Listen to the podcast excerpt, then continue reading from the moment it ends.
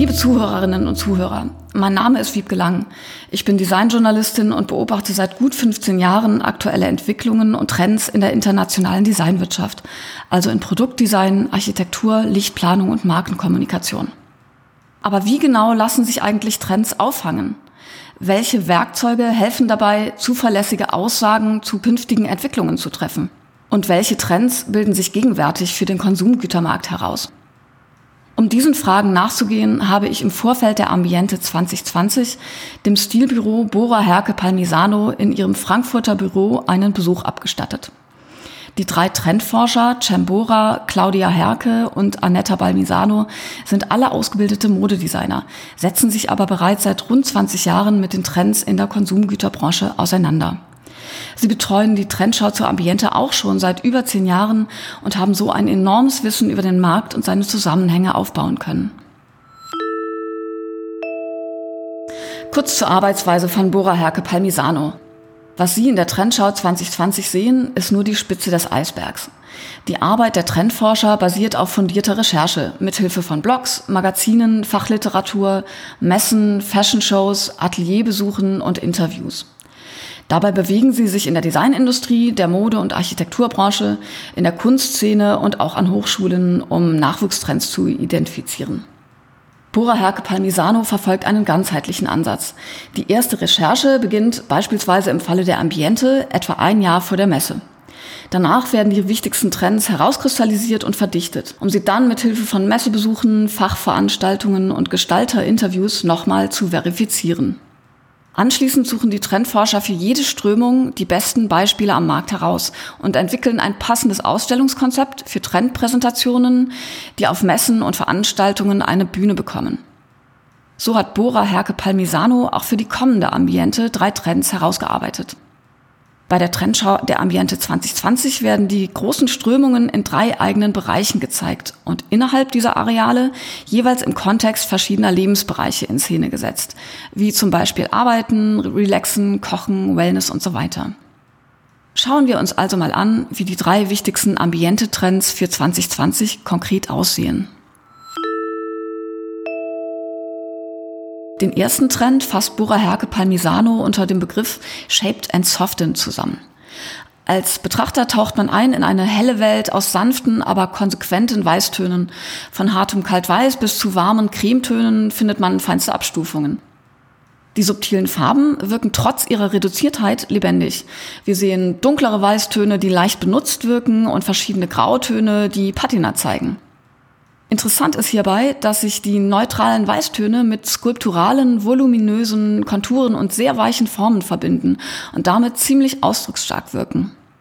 Annetta Palmisano weist darauf hin, dass sich diese markanten skulpturalen Konturen zuerst in der Mode herausgebildet haben, bevor sie jetzt im Konsumgüterbereich zu sehen sind. Ein populäres Beispiel ist die Fashion-Designerin Osha Doshi, die seit einigen Jahren für COS fantastische, großzügige Schnitte entwirft. Diese formale Großzügigkeit sieht man inzwischen auch in der Tischkultur. Viele der voluminösen Tassen, Schüsseln und Kannen wirken wie kleine moderne Skulpturen auf dem Esstisch. Auch Sofas, Hocker und andere Möbel zeichnen sich durch ausdrucksstarke, markante Konturen aus, deren Form und Farbe aber zugleich angenehm ruhig, weich und fließend wirken. Designer versuchen gegenwärtig neue Formen für gebräuchliche, vertraute Materialien zu finden und die Grenzen von Techniken experimentell auszuloten. So begründet Annetta Palmisano diese Tendenz. Auffallend sind die sensorisch spannungsreichen, mehr oder weniger strukturierten, weichen, oft matten oder organischen Oberflächen. Zum Einsatz kommen Materialien wie Leinen, Filz, helle Hölzer, satiniertes Glas, ultraperfektes, matt glasiertes Porzellan und, im Gegensatz dazu, auch mal raue Keramik. Durchscheinende Fasern, Strukturen und Falten in transluzenten Materialien machen das Erscheinungsbild vieler Oberflächen richtig lebendig. Und ganz wichtig, ein Riesenthema weiterhin sind nachhaltige Materialien beziehungsweise eine nachhaltige Produktion. Mehr noch als vor einigen Jahren geht es zum Beispiel um Kreislaufwirtschaft, also um das Schließen von Material- und Produktionskreisläufen, um ressourcenschonend herstellen zu können. Annetta Palmisano konstatiert, es gibt eine ganz klare Entwicklung weg von oberflächlichem Greenwashing hin zu durchdachten Lösungen, die ihren Zweck optimal erfüllen und dabei langfristig Ressourcen sparen. Mein Fazit, Shaped and Softened ist ein Trend der subtilen Gegensätze. Blumenvasen, Hocker, Küchencontainer oder Suppenterrinen wirken durch ihre markanten Konturen zwar charakterstark und selbstbewusst, aber durch die sanften Weißtöne nie aufdringlich, sondern beruhigend und funktional.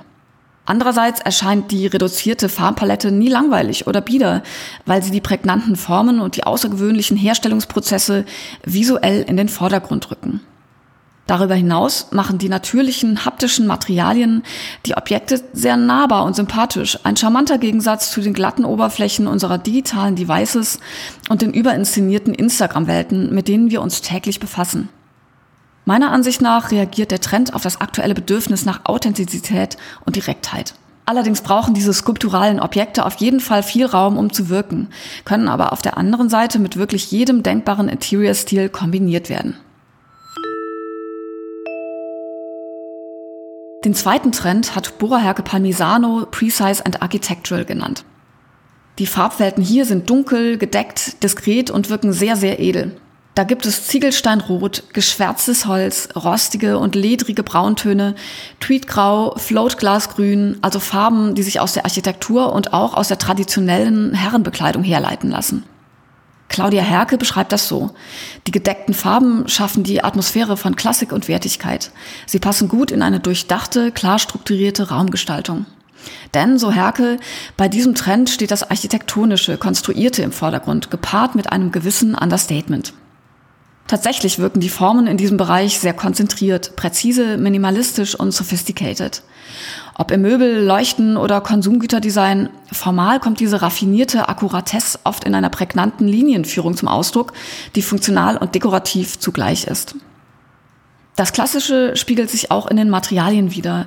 Verwendet werden zum Beispiel Terrazzo, hochwertige Hölzer, Glas, Stahl, Bronze, oftmals aufgefrischt mit neuen, ungewohnten Finishes. Wir sehen auch viel traditionelles Textil, also Leder, Cord, Velour, Tweed, was demonstriert, wie die Grenzen zwischen Mode, Design und Architektur verschwimmen. Ein gutes Beispiel dafür sind die belgischen Modedesigner de Meester und Raf Simons. Ersterer hat ein eigenes Modelabel, letzterer hat für Gilles Sander, Dior und Calvin Klein gearbeitet. Und beide arbeiten jetzt auch mit Firmen aus dem Konsumgüterdesign und der Architekturbranche zusammen. Nachhaltigkeit spielt auch im Trend Precise and Architectural eine wichtige Rolle. Da gibt es Wohnobjekte und Baumaterialien, die durch Zugabe natürlicher Stoffe eine ganz eigene Haptik, Färbung oder Struktur bekommen, die man so noch nicht gesehen hat. Das Neue an diesem gestalterischen Umgang mit dem Handwerk, Designer experimentieren nicht nur mit Material und Technik, sondern denken ihre Ideen konsequent zu Ende und arbeiten so lange an ihren Entwürfen, bis ein Produkt wirklich marktreif ist. Claudia Herke begrüßt diese Entwicklung.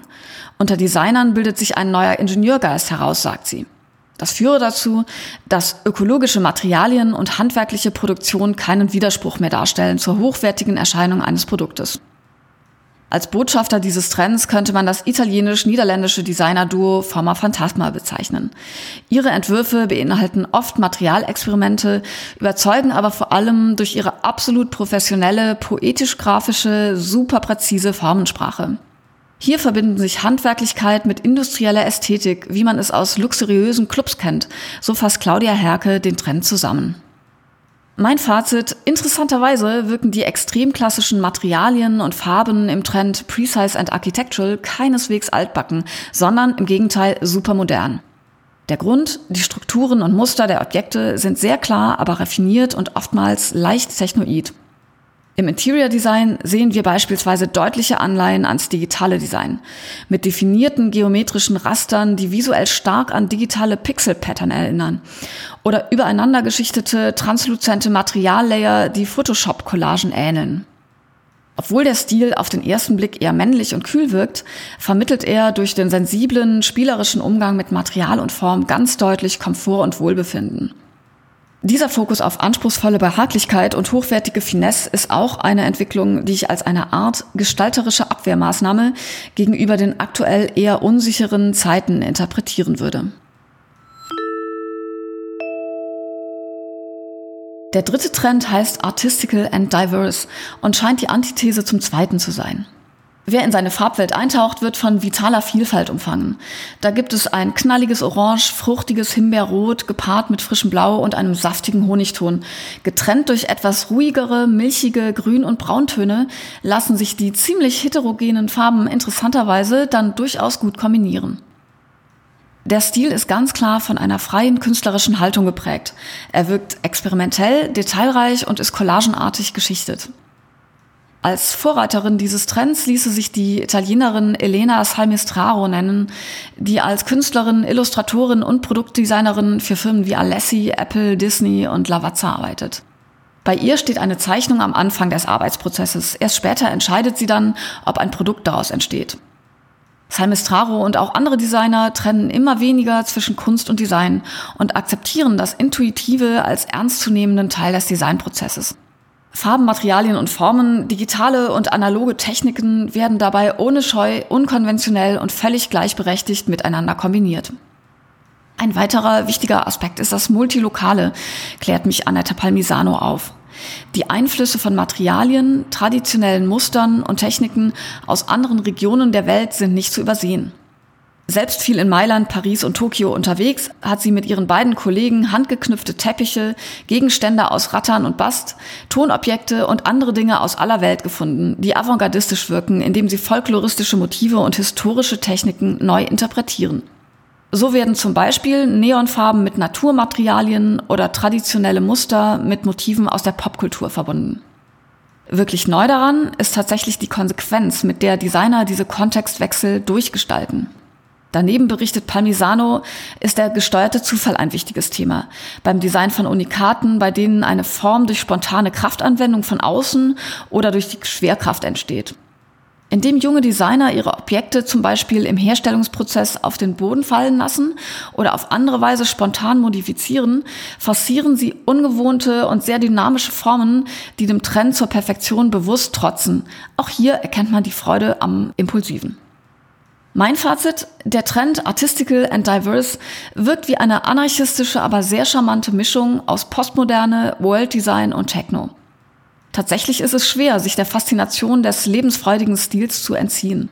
Doch wer sich darauf einlassen will, braucht Zeit, um die persönlichen Stories, die schöpferische Haltung und die experimentelle Herstellung der Objekte nachzuvollziehen. Auch hier wage ich eine Interpretation. Das Interesse an Unikaten oder Kleinserien mit individuellen Entstehungsgeschichten scheint die gestalterische Antwort auf eine Welt zu sein, in der Massenprodukte jederzeit verfügbar sind und persönliche Erlebnisse wichtiger werden. Wenn wir die Trendschau abschließend noch einmal reflektieren, fallen drei übergreifende Themen auf, die alle Trends verbinden. Erstens, das Verständnis von Nachhaltigkeit wird ganzheitlicher. Designer beschäftigen sich nicht mehr nur mit dem einzelnen Material oder der singulären Formgebung eines Produktes, sondern ganzheitlich mit den Produktionsprozessen im Hintergrund. Aber wie kommt das? Erstens hat die Designindustrie erkannt, dass die Ressourcenreduktion, Recycling, Reparierbarkeit und andere Konzepte der Kreislaufwirtschaft dazu beitragen, Antworten auf die gegenwärtige ökologische Krise zu finden.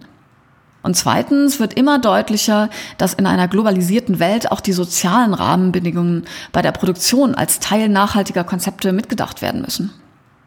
Der zweite deutlich erkennbare trendübergreifende Aspekt lautet mehr Raum für Kunst in der Konsumgüterbranche. Natürlich gab es schon im 19. Jahrhundert Firmen wie Tonet, die disziplinenübergreifend mit Künstlern oder Gestaltern zusammengearbeitet haben. Ganz neu ist aber, wie stark und wie professionell die Grenzen zwischen den Disziplinen heute verschwimmen. Gestalter arbeiten ohne Vorbehalte als Künstler, Modemacher wechseln ins Industriedesign, Designer kooperieren auf Augenhöhe mit Handwerkern und Entwerfer aus aller Welt tauschen intensiv Ideen, Techniken und Materialien aus. Und das Ganze relativ unhierarchisch. Das führt auch im Konsumgüterdesign zu spannenden und neuartigen Resultaten, in der das künstlerische, freigeistige durchaus Platz hat. Die dritte übergreifende Entwicklung finde ich sehr interessant, denn sie ist eigentlich die Voraussetzung für alle hier genannten Trends und Strömungen. Das Experiment wird Teil des Designprozesses. Dass Gestalter wirklich ausgiebig und völlig frei mit Materialien und Technologien experimentiert haben, war in den letzten Jahrzehnten eigentlich eher ein Privileg von Studenten und jungen Designern. Heute hingegen ist das Experiment essentieller Teil des professionellen Designprozesses, auch in der Industrie. Denn Entwerfer wissen, dass Experimente wichtig sind, um innovativ zu bleiben. Aber auch, dass die Resultate komplett durchdacht und durchgestaltet sein müssen, um als Produkt am Markt langfristig zu funktionieren. Die Folge, ganz offensichtlich, ist die visuelle, haptische und funktionale Qualität der neuen Produkte gestiegen. Aus visionären Experimenten sind 2020 auch im Konsumgüterdesign viele präzise ausgearbeitete Produkte entstanden, die ganz sicher langfristig funktionieren werden und auch im Premium-Segment Platz finden. Mit diesem Ausflug in die Welt der Designtrends verabschieden wir uns und wünschen Ihnen eine inspirierende Zeit auf der Ambiente 2020. Machen Sie es gut.